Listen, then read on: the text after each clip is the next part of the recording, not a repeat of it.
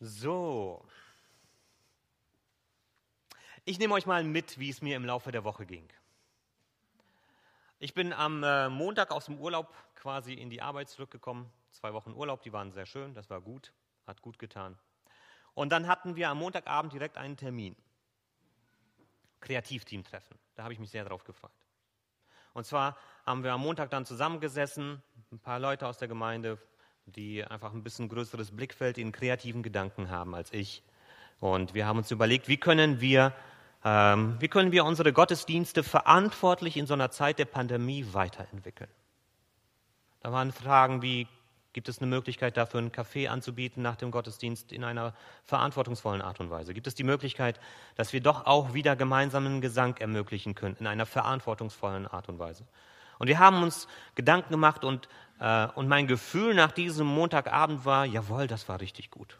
Ich glaube, das ging den anderen da, die auch dabei gewesen sind, auch so. Und das war so richtig erbauend und ermutigend, wo wir gedacht haben, nein, wir schauen nach vorne. Natürlich könnte man sagen, das ist naiv weiß ja, kommt alles, aber nein, wir wollten uns nicht aufgeben, sondern wir wollten weiter denken und weiterarbeiten. Und mit dieser positiven Stimmung gehe ich dann so in einen Dienstag und Mittwoch und überlege, wie kann man diese Sachen dann jetzt praktisch umsetzen. Und dann kam Mitte der Woche. Und das war für mich so, so ein Schlag wieder in die Magengrube, so richtig, richtig rein. Als die Konferenz gewesen ist, der Ministerpräsidenten, als dieser Lockdown Light, in dem wir, auf den wir jetzt zusteuern gekommen ist, wo das einem wieder gezeigt hat, boah, die Situation sieht ganz anders aus wieder. Wieder innerhalb von wenigen Tagen ändert sich das ganze Spiel, in dem wir unterwegs sind. Und, und meine Stimmung war wirklich unterm Gefrierpunkt. Das muss ich ganz ehrlich sagen. Und dann war die Hochzeit am Samstag, auf die ich zustehe, muss man ja irgendwie äh, Freude vermitteln darüber, dass ein Paar äh, sich äh, traut quasi, dass sie äh, Ja zueinander sagen und ihr Leben miteinander teilen wollen. Und da war dieser Sonntag und ich habe überlegt, was, was kann man da weitergeben? Und eigentlich sind wir im Markus-Evangelium unterwegs. Und ich glaube, keiner kann mir vorwerfen, dass ich äh, am Sonntagmorgen nicht wirklich die Mühe mir gebe, gut ausgearbeitete Predigten zu halten. Ne, das, äh, darum geht ich. Das, das, aber als ich auf diesen Sonntag geschaut habe, habe ich gedacht, ich habe einfach keine Ahnung, was ich sagen soll. Ich kann nicht einfach in Markus Evangelium weitermachen, als wäre nichts. Als wäre nichts passiert in der Politik und in der Gesellschaft. Und das bedeutet vor allem ja auch, dass wir für uns als Gemeinde wieder Sachen überdenken müssen und Sachen neu denken müssen. Und ich war wirklich ziemlich resigniert. Was kann man an einer an einem Sonntagmorgen so weitergeben. Und das wird heute keine klassische Predigt sein, das sage ich mal so ganz direkt am Anfang. Ich hoffe, ihr verzeiht mir das und dass ich keine schriftliche Mahnung von der Gemeindeleitung dafür bekomme. Dass das jetzt nicht so ist wie sonst. Aber ich habe gestern bei der Trauung, hat sich das Brautpaar Römer 12, 12 ausgesucht als Trauvers. Und ich habe das gestern schon auch in der Traupredigt, die, die das mitverfolgt haben, wissen das, mit angesprochen, dass das sowohl für die Ehe gut passt als ein stabiles äh, Standbein, als auch für unsere Zeit. Da heißt es, freut euch über die Hoffnung, die ihr habt. Wenn Nöte kommen, haltet durch. Lasst euch durch nichts vom Gebet abbringen. Hoffnung die Hoffnung worauf, habe ich gestern gefragt. Und diese Frage stelle ich mir heute. Worauf hoffen wir? Und Geduld, woher nehmen wir diese Geduld? Und wie halten wir solche Zeiten miteinander aus? Wie schaffen wir das auch vielleicht als Gemeinde, als christliche Gemeinschaft, die von Gott her versucht, ihr Leben zu denken? Was können wir den Menschen in dieser Zeit draußen weitergeben? Haben wir etwas außer irgendwelchen platten Sprüchen wie wir halten halt irgendwie durch oder es wird schon weitergehen? Gibt es etwas, was wir von Gott her den Menschen weitergeben können. Und ich habe mich gefragt, was bedeutet es, Evangelium in diese Zeit hineinzusprechen? Was bedeutet es, gute Nachricht weiterzugeben in Zeiten, wo im Fernsehen nur schlechte Nachrichten kommen? Und ich sage euch, es wird die nächsten Monate nicht besser werden. Die Situation wird sich nicht verbessern. Die Nachrichten werden nicht besser werden. Je nachdem, was am Dienstag in den USA passiert, wenn die Wahlen sind, je nachdem, wie es mit der Pandemie weitergeht, ob wir Ende November wirklich besser dastehen wie gehofft. Ich glaube nicht, dass es besser wird. Aber was haben wir als christliche Gemeinschaft den Menschen mitzugeben? Haben wir etwas weiterzugeben? Können wir etwas vermitteln? Was ist das, was uns vielleicht noch bleibt, um in unsere Gesellschaft hineinzusprechen? Ich möchte nur ein paar Gedanken weitergeben und ich selber sortiere da noch für mich. Nur ein ganz kurze Gedanken weitergeben. Was ist das eine, was wir weitergeben können in dieser Zeit? Und leider scheitern wir schon oft an diesem ersten Punkt, als Christen auch. Das muss ich ganz selbstkritisch sagen. Das Erste, was wir den Menschen vermitteln können, auch durch unsere Haltung und wie wir mit diesem Thema umgehen, ist Realismus. Ich sage es immer wieder, wir Christen laufen mit offenen Augen durch die Welt und nehmen die Welt wahr, wie sie ist. Wir malen sie uns nicht schön und wir malen sie uns nicht schlecht, sondern wir schauen sie an, wie sie ist. Zumindest ist das meine Hoffnung. Und das ist das, was Gott uns ermöglichen kann. Bezogen auf die Pandemie bedeutet das, wir sind nicht hysterisch. Wir drehen nicht am Rad. Die Welt geht nicht unter. Das ist nicht die Apokalypse. Wir müssen hier jetzt nicht schon die vier apokalyptischen Reiter aus der Schublade holen, als würde morgen die ersten Trompeten blasen. Das ist nicht der Weltuntergang. Das Leben wird weitergehen. Es wird ein Morgen und ein Übermorgen geben. Wir sind realistisch, indem wir nicht hysterisch sind. Wir sehen auch, dass diese Krankheit für die aller, aller, allermeisten Menschen keine tödliche Bedrohung ist. Wir sehen, dass die meisten gut da durchkommen werden.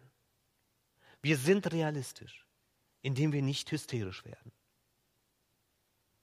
Aber wir sind auch realistisch, indem wir diese Krankheit nicht unterschätzen. Denn es werden Menschen sterben. Tausende. In den USA sind es über 300.000, weltweit sind es über eine Million. Und wir sagen nicht, das ist eine kleine Grippe. Das ist lächerlich, wenn wir sowas sagen, das sage ich mal ganz deutlich. Wir unterschätzen sie nicht. Und die Langzeitfolgen für manche, die erkrankt sind, die nicht sterben, sind auch realistisch. Und wir sehen auch das. Jeder, der sich infiziert, spielt russisches Roulette mit seinem Leben und weiß nicht, wie er dabei rauskommen wird, weil wir so viel noch nicht verstehen. Wir sind also realistisch. Wir überschätzen die Krankheit nicht, wir unterschätzen die Krankheit nicht, wir nehmen sie ernst. Und wir suchen Wege, wie wir dann damit umgehen können. Und das ist das Nächste, dass wir einen anderen Umgang damit finden, weil wir so realistisch durch die Welt gehen. Wir gehen mit Zuversicht durch diese Zeit hindurch. Ja, wir haben Grund, zuversichtlich zu sein, weil wir in die Vergangenheit schauen und sehen, wir Menschen halten eine Menge aus. Wir haben viel schlimmere Zeiten hinter uns gehabt. Die Pest. Gegen die Pest ist das hier wirklich nur eine Kleinigkeit, wo zwei Drittel mancher Landstriche komplett verwüstet gewesen sind wo Dörfer ausgerottet gewesen sind. Dagegen haben wir es immer noch sehr gut. Und die Menschen haben die Pest überstanden. Den Zweiten Weltkrieg, andere Kriege. Wir Menschen sind sehr widerstandsfähig. Und deshalb dürfen wir zuversichtlich sein, dass wir durch diese Zeit durchkommen werden. Aber noch etwas, und das ist dann speziell etwas für uns als Christen. Und ich finde es schade, dass wir diesen Blick verloren haben, das sage ich mal ganz ehrlich, auch ich oft. Und ich wünsche es mir, dass wir diesen Blick wieder zurückgewinnen als etwas Positives, nämlich, dass unser Leben mit diesem Leben, das wir hier leben, nicht zu Ende ist. Natürlich, wenn ich daran glaube, dass wenn ich die Augen schließe, alles zu Ende ist, dann muss ich alles in dieses eine Leben reinpacken, weil ich Angst habe, irgendwas zu verpassen. Weil dann ist es aus danach. Haben wir Christen noch die Überzeugung, den Glauben und die Kraft zu sagen, dieses Leben ist nicht das Einzige, auf das es ankommt. Es gibt noch mehr. Und der Tod ist nicht die letzte Hürde. Der Tod ist nicht eine Schallmauer, an der wir zerbrechen, sondern hinterm Tod, nach dem Tod wartet noch etwas anderes auf uns. Das macht den Tod nicht angenehmer und nicht schöner, überhaupt nicht. Und das heißt nicht, dass wir sorglos durchs Leben gehen sollen. Aber haben wir noch diese Hoffnung darauf, dass selbst wenn diese Krankheit für uns den Tod bedeutet, dass damit für uns noch nicht alles aus ist, sondern dass da noch etwas auf uns wartet? Wenn wir diese Botschaft nicht mehr für uns haben, weil wir sie nicht mehr glauben, dann haben wir wirklich kaum noch gute Nachrichten, die wir weitergeben können. Dann haben wir kaum noch Hoffnung. Worauf hoffen wir denn? Aber wenn wir es wieder lernen, die Ewigkeit als etwas Wirkliches anzunehmen und zu glauben, dass sie auf uns wartet, dann kann uns das helfen, auch mit der Bedrohung des Todes anders umzugehen. Und dann haben wir gute Nachricht, die wir weitergeben können. Natürlich wird an uns Christen dann die berechtigte Frage gestellt, wie kann Gott das zulassen? Natürlich, das ist die älteste Frage, im Grunde überhaupt? Wie kann Gott das zulassen? Das Leid, die Krankheit. Wieso schnippst er nicht mit dem Finger und dann ist alles weg? Das werden wir oft keine Antworten finden können. Manche Antworten gibt es für das Leid, das wir erleben, manche Antworten werden wir niemals haben. Aber eins ist mir bei dieser Frage dann nochmal wichtig geworden dass wir diese Frage auch umdrehen können. Denn womit haben wir es denn zu tun? Wir haben es nicht mit einem bewusst denkenden und handelnden Wesen zu tun, das uns angreift. Kein Alien, das von außen kommt, sondern es ist ein Virus. Und dieses Virus kann sich nur verbreiten, nur deshalb verbreiten, weil wir Menschen diesem Virus die Gelegenheit dazu geben. Wenn wir uns alle Menschen als Gedankenspiel für vier Wochen in unseren Häusern einsperren würden, wäre die Krankheit vorbei, weil es irgendwann nicht mehr überleben kann. Das heißt, die Frage können wir auch umdrehen. Für jede Frage, wie kann Gott das zulassen, müssen wir uns selbst die Frage gefallen lassen, was habe ich getan, um diese Krankheit zu fördern oder was habe ich getan, um sie einzudämmen? Welchen Beitrag leiste ich persönlich? Es ist einfach, nach oben zu schauen und zu sagen, wieso lässt du das zu? Aber da kommt die Frage zurück, wieso lässt du das zu? Auch diese Frage dürfen und müssen wir uns stellen. Was bedeutet das ganz praktisch für uns auch als Gemeinde? Was bedeuten jetzt die Veränderungen für uns als Gemeinde? Wir haben es schon angekündigt, dass einige Sachen sich verändern werden. Etwas, was mir immer wieder bewusst wird, ist, dass Freiheit Verantwortung bedeutet. Und es wurde immer wieder in den letzten Monaten habe ich das gehört von, von Christen, dass diese Einschränkungen dazu dienen, um uns als Gemeinden das Leben schwer zu machen. Ich glaube das nicht. Und das zeigt sich jetzt auch in dieser Zeit, denn ganz bewusst gibt es für uns als Gemeinde theoretisch keine Einschränkungen durch die neuen Verordnungen. Wir können so weitermachen wie bisher. Das wurde auch noch mal ganz deutlich herausgestellt. Wir haben Freiheit. Aber Freiheit bedeutet Verantwortung. Und es bedeutet vor allem, dass wir uns bewusst machen, wir sind nicht immun, sobald wir hier in diesem Haus sind, gegen das Virus. Da ist keine magische Barriere um das Haus herum, die uns davor schützt, dass wir uns hier anstecken. Das hängt auch nicht mit dem Maß unseres Glaubens zusammen. Wenn wir genug Glauben haben, dann werden wir geschützt. Auch das glaube ich nicht. Und deshalb bedeutet es, dass wir Verantwortung übernehmen müssen. Und für mich ist das auch eine Frage unseres christlichen Zeugnisses nach außen. Wir können uns unser Zeugnis irreparabel hier vor Ort kaputt machen, wenn wir verantwortungslos mit dieser Situation umgehen. Dann werden wir zu den Menschen nicht mehr hingehen brauchen, weil die sagen, ihr redet das eine und ihr tut das andere. Es ist für mich eine Frage unseres Zeugnisses. Wenn andere verzichten müssen und wir wollen mit dem Kopf durch die Wand. Wir werden nicht wieder auf Gottesdienste verzichten. Das werden wir nicht. Nicht so wie im Frühjahr, wo das alles verboten wurde. Wir haben die Freiheit, Gottesdienste durchzuführen, aber wir werden es wieder anders machen müssen.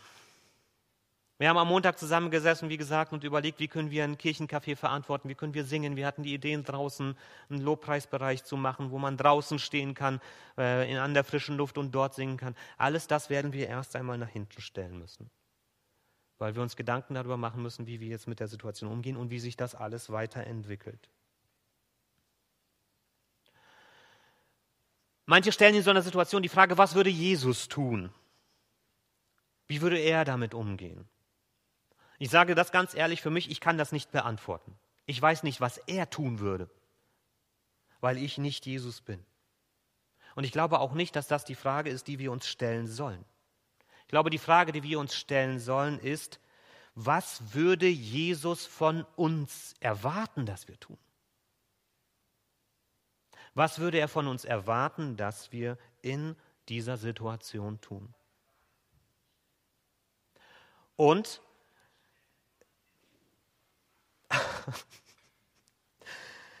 und ich glaube, das, was Jesus von uns erwarten würde, ist, dass er uns sagen würde, lasst euch nicht entmutigen.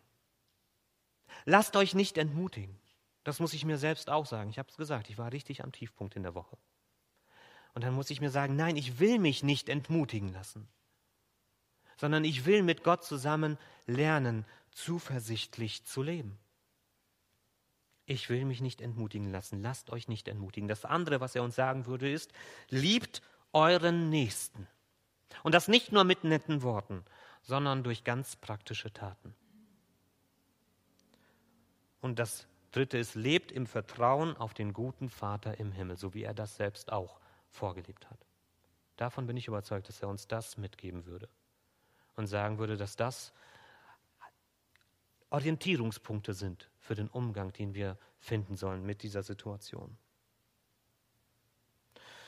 Noch ein paar Gedanken vom Apostel Paulus aus 1. Korinther 10, der uns auch etwas mitgeben kann als Orientierung für diese Zeit, eben zum Thema Freiheit und Verantwortung. Ich habe es auch in der E-Mail, die vielleicht einige von euch bekommen haben, manche vielleicht nicht, deshalb zitiere ich das nochmal. 1. Korinther 10.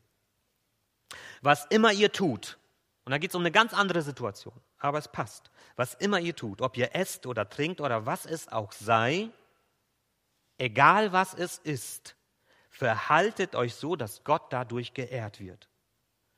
Und dass ihr für niemanden ein Glaubenshindernis seid, weder für Juden noch für Nichtjuden, noch für Augustfener und Ammerländer, noch für die Gemeinde Gottes. Nach diesem Grundsatz handle auch ich. Bei allem, was ich tue, nehme ich Rücksicht auf alle. Ich bin nicht auf meinen Vorteil, auf meine Freiheit aus, sondern habe die vielen anderen Menschen im Blick, denn ich möchte, dass sie gerettet werden. Wir haben Freiheit. Und die größte Freiheit, die wir Christen haben, ist die Freiheit zu verzichten. Das ist auch eine Freiheit. Und es ist kein Zeichen von Schwäche, wenn wir verzichten.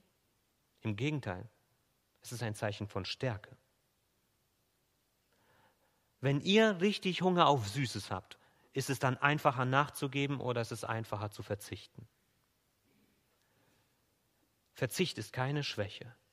Und wenn wir auch manches wieder runterfahren oder anders angehen, ist das keine Schwäche, dass wir uns irgendwem beugen, sondern es ist unsere Verantwortung, auch zu überlegen, wo wir Freiheiten wieder einschränken für uns selbst. Wir stellen uns realistisch der Situation. Wir gehen mit Hoffnung und Zuversicht in die Zukunft, denn egal welche Wendung unser Leben nehmen, wissen wir, am Ende aller Wege wartet Gott auf uns. Und wir überprüfen, welchen Beitrag wir in diesen Situationen leisten können. Und es beginnt mit der Freiheit, auf Freiheiten zu verzichten, Und es mündet in praktischer Nächstenliebe. Und dazu noch ein paar letzte Gedanken. Ich möchte euch ermutigen, und das ist auch nicht meine Stärke, und ich habe auch viel versagt in den letzten Monaten dazu, darüber, das weiß ich auch, aber über die Möglichkeit, mit Menschen Kontakt aufzunehmen, die wir hier nicht sehen. Einfach anzurufen, einfach eine Karte zu schreiben, sich einfach melden. Gerade wenn wir in diese dunkle Zeit gehen, ein Licht in das Leben von Menschen hineinzusetzen. Das ist eine unglaubliche Chance. Ich weiß, wie gesagt, dass ich da auch nicht immer die besten Gedanken oder die, die beste Orientierung in meinem Leben habe, weil ich das nicht immer hinbekomme. Aber ich möchte uns dazu ermutigen, dass wir die Möglichkeiten nutzen, gerade mit Blick auf die Adventszeit, wenn die Frage da ist, ob das überhaupt besser wird im Dezember.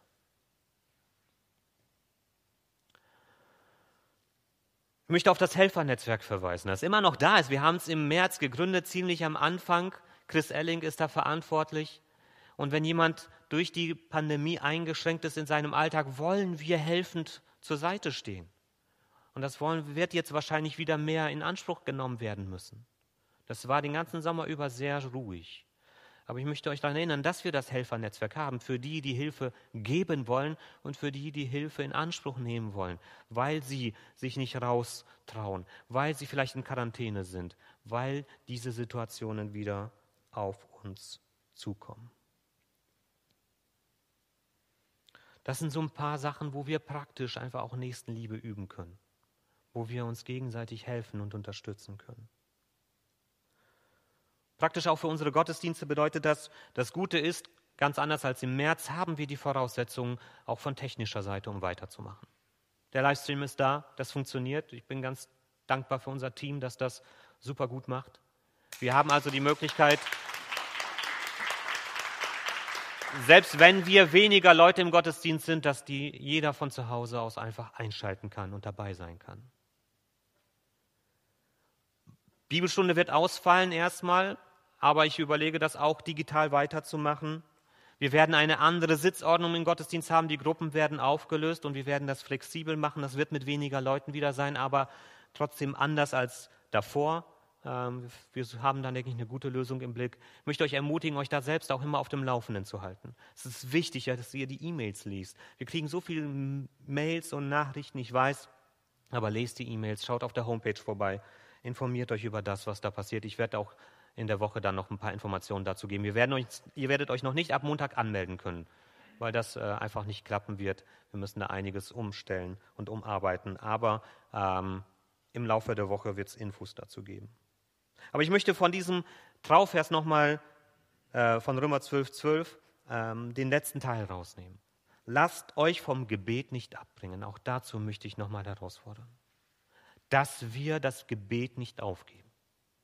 Zu Hause, vielleicht auch in Zweiergruppen, vielleicht auch übers Internet, über Telefon, äh, aber auch jetzt hier möchte jetzt, dass wir diese Gelegenheit noch nehmen und die Zeit dafür nehmen, hier miteinander zu beten. Zu beten für uns als Gemeinde, dass wir die Weisheit haben, damit umzugehen und dass es uns als Gemeinde nicht über diese vielen Monate, die vor uns liegen, irgendwie zerreißt. Zu beten dafür, dass wir anderen Menschen auch äh, trotzdem Zuversicht und Mut machen können, auch ganz praktisch durch Hilfe. Zu beten für unser Land und für unsere Welt in der wir sind. Zu beten für die Menschen, die von dieser Pandemie betroffen sind. Auch wirtschaftlich. Da werden Existenzen vor die Wand gefahren durch diese Situation. Auch für diese Menschen wollen wir beten. Und dazu möchte ich auch ermutigen für die, die zuschauen, dass ihr gleich mitbetet. Wir wollen jetzt einfach eine Zeit haben, wo ihr beten könnt.